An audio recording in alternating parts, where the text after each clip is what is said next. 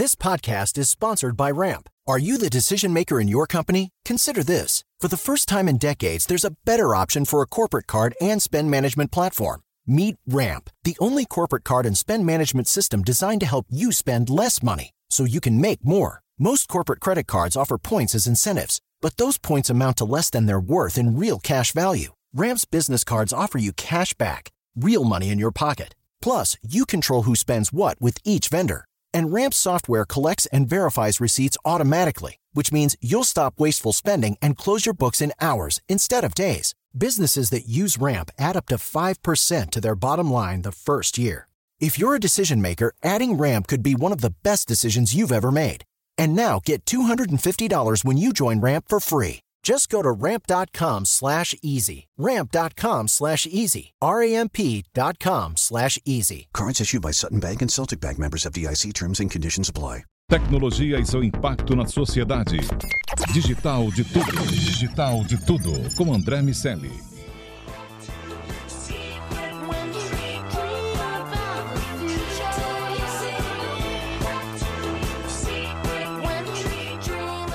Salve, salve habitantes da sociedade digital, sejam muito bem-vindos. Eu sou André Miceli e esse é o Digital de Tudo, podcast que fala sobre a influência da tecnologia em nossas vidas, só aqui na Jovem Pan. Hoje a gente recebe uma amiga que é escritora e futurista, sabe tudo de marketing digital, inovação, educação. Escreveu seis livros, inclusive o best-seller Marketing na Era Digital. Foi finalista do prêmio Jabuti. Seu livro mais recente é o Você, Eu e os Robôs, onde ela fala sobre a nossa relação com as máquinas. Minha amiga Marta Gabriel, seja muito bem-vinda ao Digital de Tudo. André, querido, prazer enorme estar aqui com você. Muito legal para conversar com a Marta. Tá aqui, como sempre, o Iago Ribeiro. Tudo bem, Laguinho? Tudo bem, tudo bem, pessoal. Vamos lá. Marta, vou começar do início. A gente aqui no Digital de Tudo conta histórias de como a tecnologia transforma e transformou a vida das pessoas. E aí a gente vem sempre trazendo pessoas que são relevantes uh, no, no meio e a gente quer ouvir de vocês como a tecnologia entrou na sua vida, né? Qual a sua formação, como você foi parar nesse mundo? Bom, eu sou engenheira, né, de primeira formação e entrei na faculdade com 17 anos, mas muito antes disso, meus pais tinham uma empresa nos anos 60 de automação comercial. Então a tecnologia entrou na minha vida desde sempre. Nossa, que legal! Nos anos 60 de automação. Nos anos 60 de automação comercial, eles trabalhavam com grandes indústrias e quando eu tinha 11 anos eu montei um rádio. Eu adoro falar isso que meu pai trouxe um kit. Então assim, tecnologia, ele era um super entusiasta de tecnologia, trazia coisas dos Estados Unidos. Então assim, é, sempre fez parte da minha vida. Sempre fui apaixonada em experimentar, fazer. Então a decorrência da vida foi seguir esse caminho, né? Sim, e daí aí da engenharia você foi você foi para onde? É, então, isso, isso é uma coisa legal para a gente falar, porque eu falo muito de tecnologia, mas com o humano, né? Se a gente pensar a grande mega tendência de toda a história da humanidade é o humano. A gente vai transformando o mundo para as nossas necessidades. E aí, quando eu terminei engenharia, e logo na sequência você vai ter, montei empresa, tudo, você começa a pensar eu preciso tratar com pessoas, eu preciso entender de habilidades com pessoas. Eu fui fazer marketing para entender mercado, pessoas, etc. E aí não parei mais. Eu fui fazer design, pós-graduação, aí do, do design fui para artes, fiz mestrado, doutorado e fui continuando, né? Formação executiva no MIT. Depois eu fiz futurismo, certificação de futurismo no IFTF. Então, mas sempre nessa busca de ligar a tecnologia com o humano para que a gente consiga entender para onde que a gente está indo e para a gente criar futuros que são bacanas para a gente, né? Mas eu quero ouvir um pouco mais dessas, dessa sua história com, com a arte. A, a tecnologia entrou naturalmente na sua vida, mas a, a arte foi parar dentro desse contexto como? Que legal também, influência dos meus pais também, tá? Por isso que eu falo que uma é, educação onde você tem experimentação é muito bacana. Meu pai tinha, meu pai e minha mãe, eles tinham uma, uma, uma mentalidade de quer experimentar, a gente traz. E aí eu toquei piano, ah, quando eu era mais jovem, meu pai pintava, então também ele trazia pra gente, pra mim e meus irmãos, pra gente começar a experimentar, fazer desenhos, pintar, ele dava algumas instruções e a gente ficava brincando, se divertindo nisso. Então eu já gostava muito de arte, música de maneira geral, pintura, etc, mas eu era leiga no assunto. Aí quando eu vi, eu fazia é, pós-graduação em design e eu participei de um congresso científico pela primeira vez na época, e aí uma pessoa falou para mim: Nossa, você podia fazer um trabalho de arte. Eu falei: Mas eu não sou artista. A pessoa por que você não faz um software? E aí eu fiz, o trabalho foi aceito numa mostra, depois até entrou como referência na Wikipedia espanhola, como holopoesia. Aí eu falei: Nossa, que legal, então acho que dá para fazer isso. Por isso que eu fui fazer depois mestrado e doutorado em artes, né? Então, essa busca pelo humano, perceba, né, André? Eu comecei com tecnologia pura, aí você vai percebendo que para você é, realmente crescer e entender o que está acontecendo, tem que juntar a humanidade. Então veio marketing, design, arte, ou seja, você está indo num caminho de entender o humano, né? Agora, Marta, é muito interessante essa visão, essa junção da arte, né? Eu vi no seu site alguns artworks que você disponibilizou lá e é nítido a mistura de arte, tecnologia, diria até da engenharia também aqui nas formas, mas como é que essa, essa visão do humano e tudo mais que você foi tendo na sua carreira é, foi te levando para essa, essa, esse posicionamento como futurista? Como foi esse, esse caminho? Ah, que legal. Se você for olhar os meus trabalhos, até é interessante falar isso, Viago, que ah, desde lá de trás, o Mosaico de Vozes, por exemplo, que é o meu trabalho mais premiado, ele é de 2004, ele é Voz XML, na realidade é uma pl plataforma que as pessoas participam com mensagens de voz, ou seja, as pessoas que criam, eu crio, eu, eu crio estrutura e as pessoas criam em cima daquilo. Então, já desde lá vem com esse é, acontecendo, então essa inquietação que tinha. E aí quando você fala do futurismo, é uma necessidade que eu senti é, há alguns anos para cá por causa da aceleração, né? Então a gente vê eu trabalho com as grandes consultorias no Brasil e no exterior, dou palestra para o Gartner, estou junto nesse cenário e, e buscando a, ah, referências, estudos, que você sabe que tem vários think tanks no mundo sobre mega tendências é, direcionadas para áreas específicas ou então é, mais amplas com relação à humanidade. E aí eu comecei a, a ficar curiosa de como que a gente pode fazer isso em áreas que esses think tanks não pensaram. Então, como que eles fazem isso? Como que eles pensam isso para que eu possa aplicar em qualquer área. E foi aí que eu é, acabei indo para fazer a certificação e entender que um futurista é um pesquisador, na realidade, ele analisa sinais do futuro no presente para entender os cenários, para criar os futuros que quer. Então, eu, eu, toda vez que eu não sei alguma coisa, eu, eu estudo, tá? Até para ter filho eu fui estudar, tá? Só pra vocês terem uma ideia. Até para ter filho, fui ver curso de puricultura, como é que cria, como é que faz. Ou seja, é, quando eu não sei, eu, eu vou aprender. Aí faz, faz todo sentido que, que seja dessa forma, mas esse é um pensamento sistemático. Aí é, é o lado engenheiro falando, falando alto. Isso. É... é isso mesmo, André. Você sabe que o lado engenheiro, eu brinco que engenharia é, é, é, sensacional. Eu, eu adorei ter feito engenharia, mesmo trabalhando mais com concreto, com barragens, etc. Porque a engenharia te traz é, algumas fundamentações, alguns pilares, né? Um é resiliência. Você não termina um curso de engenharia se você não for resiliente, tá? Hashtag fica a dica. Dois, método. Você aprende que método é a base de você replicar as coisas e com método você pega de pouco a pouco, você faz uma coisa gigante. E a terceira coisa é executar. Na engenharia, você não é, diferente de outras ciências que você é, fica na, na parte teórica para criar novos conceitos. Na engenharia, você executa. você faz faz a coisa acontecer. E eu acho que as, esses três pilares que a engenharia traz na formação, eles são assim extremamente valiosos com o cenário complexo que a gente tem hoje, acelerado, etc. Né? Então eu, eu, eu fico muito feliz de ter feito engenharia primeiro.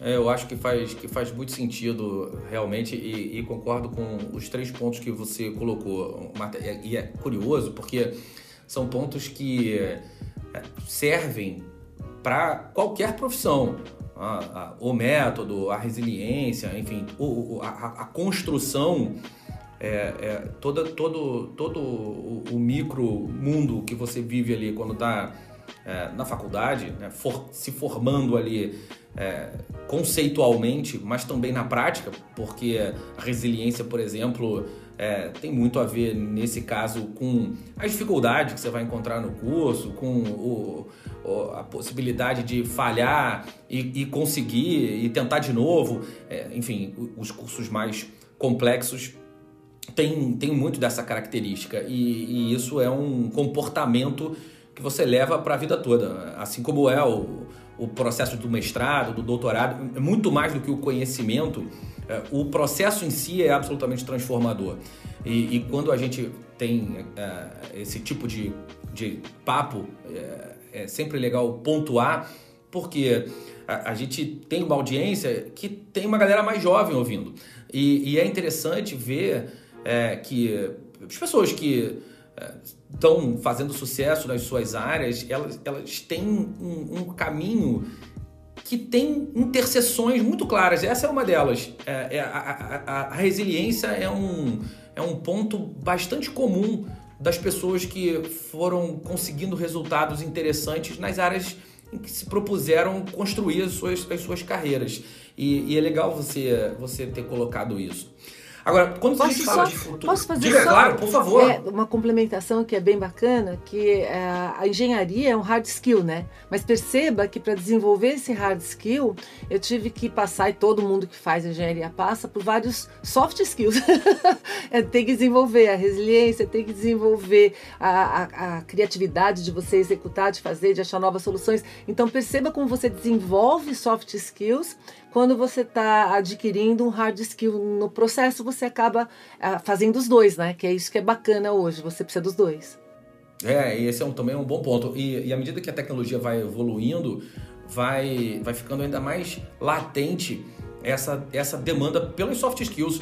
É, quando a gente tem uma, um, uma formação mais ampla, que contempla é, pensar é, a formação do ser humano e tem, evidentemente, as hard skills que são necessários para a execução, como funciona, por exemplo, nas linguagens de programação, que a gente tem tanta demanda e tão pouca gente é, para atender uh, um mundo de oportunidades que, que a gente tem pela frente. É, é, é interessante que a gente reforce os benefícios dessa formação híbrida. E, e, quando você fala de futuro e você é alguém que se preocupa em olhar o futuro, uh, você consegue enxergar é, essa demanda pelo conhecimento humano, ou o conhecimento do comportamento humano, humano crescendo, Marta? Com certeza, André. Tem uma coisa que eu falo, tem até um TEDx é, sobre isso, que eu traço a rota completa, né? mas o ser humano e a tecnologia desde o início da história da humanidade, a gente um complementa o outro, forma um sistema inteligente, né? O ser humano é uma tecnoespécie. E aí, quando a gente cria uma tecnologia, ela transforma a gente, porque a gente acaba se adaptando à tecnologia que a gente colocou no mundo, e a gente acaba criando novas tecnologias, vem, vem desde lá. Só que o que, que a gente tem que lembrar? Que toda vez que uma tecnologia automatiza algo, antes era os músculos, agora está automatizando tarefas que são mentais, aquilo que é automatizável vira nivelador de, potencial, de potencialidades no mundo. O que passa a ter valor é aquilo que não é automatizável. Então, agora que a tecnologia está automatizando processos é, de inteligência, processos cerebrais, o que não é automatizável são soft skills. Pelo menos por enquanto, tá? A gente pode discutir as próximas décadas, mas por enquanto não são automatizáveis. Por isso que passa a ter valor pensamento crítico, criatividade, é, você entender e conseguir resolver coisas complexas que a tecnologia ainda não consegue fazer significado de contexto. Então, comunicação, storytelling, resiliência, adaptabilidade. Então, essas características, que são as características humanas, passaram a ter mais valor porque quase todas as outras que são repetitivas estão sendo automatizadas. Né? Então, elas perdem valor porque qualquer um pode fazer, elas nivelam. Agora, Marta, estou pensando aqui, né? Vocês futuristas tiveram um trabalho grande em 2020 porque, assim, é, eu, eu sei que Bill Gates tinha previsto parte, né, a questão da pandemia e tudo mais, mas, assim, o mundo virou de ponta cabeça e muito se questiona sobre esse pensamento a longo prazo. E isso, enfim, foi grande parte do debate do ano passado. E você falou, né? Uma tecnologia que surge, ela, ela requer adaptação é, dessa humanidade. Como você tá, como os futuristas estão se adaptando a esse momento, Marta? É isso que eu queria entender. Eu acho que é um cenário bem rico para os futuristas, tá? Porque na realidade os futuristas não se adaptam. Eles já sabem é, como aplicar métodos para enxergar o que está acontecendo. O que aconteceu no passado é que todos os think tanks, todos os futuristas viram que a gente teve o que a gente chama de wild card, um cisne negro, né? Que é o que o Taleb fala, que era um futuro que estava nas rotas. A gente não é só Bill Gates, se você for olhar, tinha muitos outros estudos de institutos de futuro dizendo que uma pandemia muito provavelmente seria um impacto gigante, inclusive com a chance de acabar com a humanidade, tá? Então, uma das formas de você terminar a humanidade seria uma pandemia. Só que o ser humano, ele não gosta de cenários, ele não gosta de cenários que são verdades inconvenientes, especialmente quando é uma transformação gigante da nossa forma de viver. Então, a gente tende a negar a, essas mensagens mais a, não confortáveis do futuro futuro, mas a gente não nega os seus efeitos, né? Então, quando a pandemia surgiu, obviamente a gente teve uma ruptura nos cenários que eram os a gente tem plausíveis, possíveis, prováveis, os cenários prováveis se modificaram, a gente teve aceleração de alguns e a gente teve o atraso de outros. Isso também é, é importante dizer, porque todo mundo fala, não, a pandemia acelerou a digitalização das empresas, acelerou algumas coisas. Por exemplo, todo mundo começou a utilizar o digital de uma forma muito rápida, conectar as pessoas, mas por outro lado tem a parte de segurança disso, né? Quanto mais conectado, mais vulnerável. E a gente está vendo agora a quantidade de ataques de problemas de cibersegurança que a gente está tendo. Então a gente teve um desequilíbrio nesse processo e uma das coisas que pra, foi bastante interessante para estudo de, de futuro é que a pandemia revelou as vulnerabilidades. No, no começo do ano passado, logo que a pandemia começou, eu fiz uma entrevista com a Marina Gorbis do Instituto for, Institute for the Future, que é de onde eu venho, né?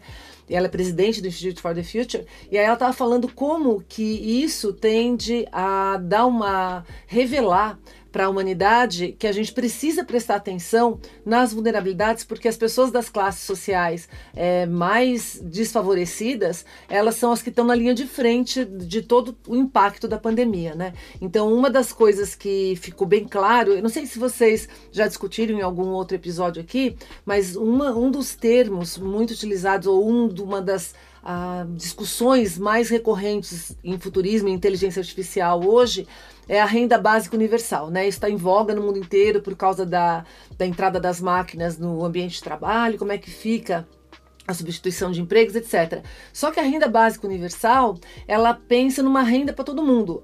o Institute for the Future, ele fala de uma riqueza básica universal. Para dar um exemplo para vocês, às vezes não é renda, tá? A, pandemia fez com que pessoas de classes menos favorecidas não tivessem acesso a parques. Então, acesso à natureza é uma riqueza importantíssima para a humanidade. E quando você vê que algumas pessoas não têm, isso é também um desequilíbrio. Então, é, é, você ter condições de acesso, então é um acesso básico universal e não uma renda básica universal. E isso é uma coisa que não era discutida antes. Então, várias das, das, das vulnerabilidades vai, que a gente tinha, ou falhas estruturais sociais que a gente tinha, estão sendo expostas e discutidas. Tanto que a gente viu uma ascensão da discussão da diversidade, né? E a gente já sabia, já era cenários futuros, que comunidade, diversidade e sustentabilidade são três pilares para que a humanidade continue existindo. Isso vai estar no futuro de qualquer maneira ou nós não vamos estar lá. Né? então perceba como a gente teve um, né, um ano bem rico em termos de é, reavaliação de, de cenários.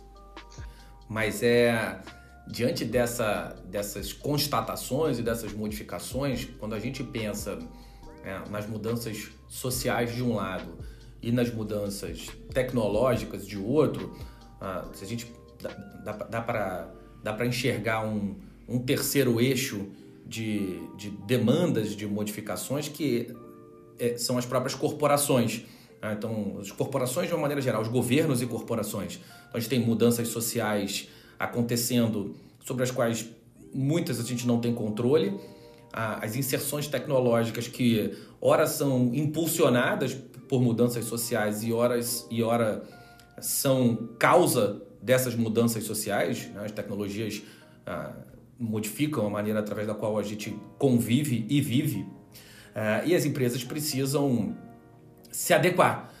E para se adequar, precisa mudar cultura, precisa mudar estratégia, precisa mudar processo e modelo de negócio, muitas vezes. Quando você, Marta, é, tá, chega nas empresas para dar palestra, para fazer consultoria, o que você tem visto de maturidade em relação a esse entendimento do contexto? Ah, ótimo. A gente tem visto a transformação. Eu tenho acompanhado, né, e trabalhado com transformação digital já desde que digital. Lembra que eu falei, né? Desde 11 de anos de idade já mexo com alguma coisa de tecnologia. Mas a, a gente viu primeiro uma correria em torno de é, equipamentos, ferramentas. As pessoas primeiro pensam na tecnologia, né? Tem um estudo do MIT Sloan de uns anos atrás que as empresas que estão no grau iniciante no digital, elas pensam em ferramentas. As que estão num grau de maturidade maior, elas pensam em que problemas no mundo que elas estão solucionando com a tecnologia. E o que, que a gente viu? Uma corrida pela tecnologia, inclusive ano passado, um monte de empresa teve que fazer a corrida pela tecnologia em si, porque não tinha nenhuma infraestrutura, e não dá para você começar sem ter isso, né? A primeira base é você tem que ter tecnologia, mas agora o grande gargalo é na cultura. 10 em cada 10 consultorias de transformação digital já falavam disso no passado, antes da pandemia, e a gente está cada vez mais uh, observando, para você ter ideia, a contratação de palestras minhas até um ano e pouco atrás, antes da pandemia, era de tendências, o que vai acontecer, papapá, papapá. Agora, é como é que a gente muda, são as habilidades do futuro. Habilidade, habilidades do futuro, o que, que eu preciso entender que eu preciso fazer aqui para a coisa acontecer. E isso também é legal quando a gente fala do, uh, dos líderes, né? Não adianta só os líderes terem essa velocidade e essa visão, eles têm que carregar toda a organização. e quanto maior for a organização, maior a complexidade da infraestrutura, maior a complexidade, é, porque você tem mais diversidade de, de, de, de perfis, de postos de trabalho, e você tem que carregar todo mundo, né? Eu só posso dizer que o futuro vai ter que ser divertido, porque são muitas coisas para gente se desenvolver. Eu, eu confesso que estava no mudo aqui e ri um pouquinho de nervoso com as habilidades que a gente precisa desenvolver para continuar existindo. Mas, Marta, eu, eu vou ter que aproveitar uma oportunidade, porque não é todo dia que a gente fala com alguém que, que conhece pra caramba de tecnologia, pensa no futuro e tem formação em artes. Eu sei que você vai falar melhor sobre isso, escrever mais sobre isso, mas assim, num curto espaço de tempo, eu queria saber a tua opinião sobre o NFT, porque isso é uma junção, uma, uma, uma certa revolução agora que a gente está tendo na história da arte. Pode modificar muita coisa e que une boa parte da sua formação, da tua jornada. Como é que você está enxergando isso? É, então, não é só o NFT, tá? A gente tá. Eu não sei se vocês viram a, a faz uma semana mais ou menos que surgiu uma nova plataforma de rede social chamada BitClout, que o Elon Musk também, é, né? Aliás, o Elon Musk com o Clubhouse, a NFT saindo aí com todos os non-fungibles é, assets, né? A gente token para qualquer coisa que, que tenha valor é, artístico, que não seja trocado pau a pau. E agora com os BitClouts, não sei se vocês viram, mas o BitClout é uma rede social que você, você, é o, você é o token, tá? E as pessoas investem, tipo uma bolsa de valores e o povo tá, assim, colocando uma super grana lá. O que, que eu vejo? A gente está vivendo NFT, ou quando a gente fala dos BitClouds, a gente está passando para os metaversos, né? A gente está toque, tokenizando, sei lá, não tem esse nome em inglês, mas tudo está virando um token que você pode rastrear por é, blockchain. E com isso, a gente realmente coloca uma camada digital no mundo que a gente não tinha antes para controlar ou para permitir a fluição de bens que antes eram muito difíceis de você é, conseguir é, vender. Por exemplo, em 2009, eu acho, 2008, não lembro mais qual foi o ano, se foi 2007, 2008 ou 2009, eu vendi um trabalho de arte meu que é o Voice Mosaic, tá? Que é o mosaico de voz, é o meu trabalho mais premiado, aquele que eu falei para vocês que usa voz XML. E eu lembro que a pessoa que comprou era um investidor da bolsa de valores. E o cara chegou para mim e falou assim: "Olha, eu queria comprar". Eu falei assim: "Mas você vai comprar um trabalho na web? É que nem comprar uma árvore na rua, tá?". Essa foi a analogia que eu fiz pro cara. Aí ele falou para mim assim: "Não, mas você me faz um documento, é, a gente registra em cartório que eu comprei esse trabalho, você coloca os fontes lá que eu registro que esse trabalho pa passa a pertencer a mim. Perceba, o que, que o NFT faz? Ele fa facilita tudo isso, né? E permite todos os meus outros trabalhos, eu posso colocar, e não só os trabalhos, né? Qualquer criação, qualquer tipo de obra que, que não, não seja tangível, que você pudesse uh, vender de alguma forma, você faz isso de forma descentralizada. Então tem um potencial enorme, mas uh, ainda que nem o BitCloud também é muito novo. Então a gente está vendo como que desenvolve, né? Que a gente está vendo as pessoas se apropriarem de várias maneiras, como qualquer nova forma de de possibilidades vai que a tecnologia traz, ela tem vida própria, né? Ela vai se adequando àquilo que as pessoas querem, as pessoas vão transformando. Então eu tô, eu tô ainda vendo é, possibilidades e acompanhando bastante o mercado em relação a isso. Legal, para quem nos ouve e ainda não conhece, o BitCloud é uma plataforma baseada em blockchain, onde você pode trocar é, moedas, você pode tradear ali moedas representando celebridades e, e outras figuras públicas. É quase o IPO do ser humano. Ah, e é, é, é, é, legal ver esse tipo de iniciativa ah, rolando, porque no fim das contas, um, um, dos, um dos pontos que a gente discute aqui há muito tempo é o da possibilidade da gente de fato ser remunerado direto ou indiretamente pela nossa navegação e pela nossa atenção para tentar, de alguma maneira, inclusive minimizar todos esses efeitos é, causados por, essa, por esse pensamento de é, quando não tem preço, o produto é você, que ficou tão famoso ali com essa história de manipulação de redes sociais via algoritmos e, e, e a inteligência artificial, é, de alguma maneira, definindo aquele tipo de conteúdo a que a gente tem acesso. Então, quando a gente tem uma, uma rede social onde eh, as pessoas têm ali um. Você pode investir na pessoa, no valor, você tem uma, um incentivo diferente para a participação dessas pessoas. E isso pode mudar muito da estrutura de redes sociais que a gente que a gente conhece. Inclusive, é bem legal você falar disso. Olha que coisa mais louca, né?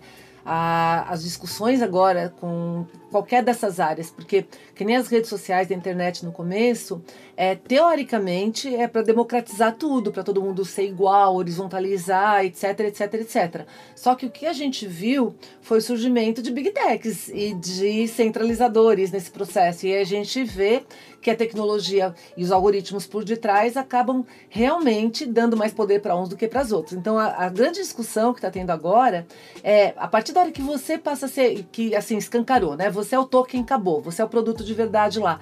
Mas, não sei se vocês é, já estão participando, é, se você não comprar as suas moedas iniciais e alguém comprar, alguém passa a ser dono de você. então tem umas coisas muito loucas. E os caras estavam falando, imagina que você é uma celebridade e alguém que tem muita grana é, quer se vingar de você porque você fez alguma coisa que eles não gostaram. Eles vendem as suas ações e você passa não valer mais nada no mercado. Então, aquilo que a gente já tem com capital social e a gente fica, na realidade, todo mundo aí está lutando por capital social nas redes sociais de maneira geral, nessa rede social é, ela acaba trazendo a outra dimensão das redes, que é o capital financeiro mesmo. então, realmente, é, é, assim, tem muito advogado brigando, dizendo que isso não é legal, que não pode ser, e outras pessoas mas isso é um jogo ainda, tipo qualquer outro jogo que tem dinheiro envolvido, que ainda está no início. Então perceba, a gente está vivendo uma revolução no início desse ano. com essas... Nossa, o início desse ano está assim, uau, passando para o digital mesmo. Mata, para a gente fechar, como futurista, você é otimista sobre o nosso, sobre o nosso futuro, sobre para onde nós, nós iremos? É, sempre eu sou otimista, mas eu sou uma otimista preocupada, tá? porque. Se é bom ou mal até esse momento. Não, porque assim, eu sou otimista no sentido que eu espero de, de coração, e todo futurista, a gente diz que a gente não pensa no futuro, a gente cria o futuro.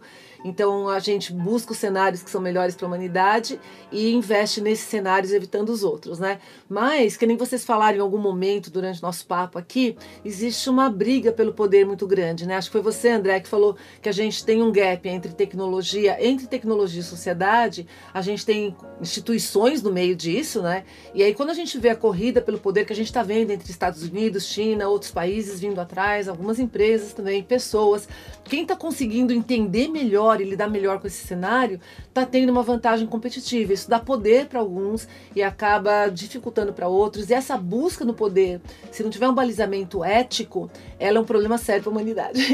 então, por isso que o Steve Hawking, ou mesmo o Elon Musk fala bastante disso, né? A gente está com a computação quântica agora, até né, recentemente a IBM vendeu para uma clínica oficialmente agora é, comercialmente um computador quântico. Então você imagina, a inteligência artificial ela já faz uma análise de processos, aprende com dados numa velocidade X, mas tem coisa que não é possível fazer porque demoraria trocentos anos para aprender com um computador tradicional na velocidade do computador tradicional.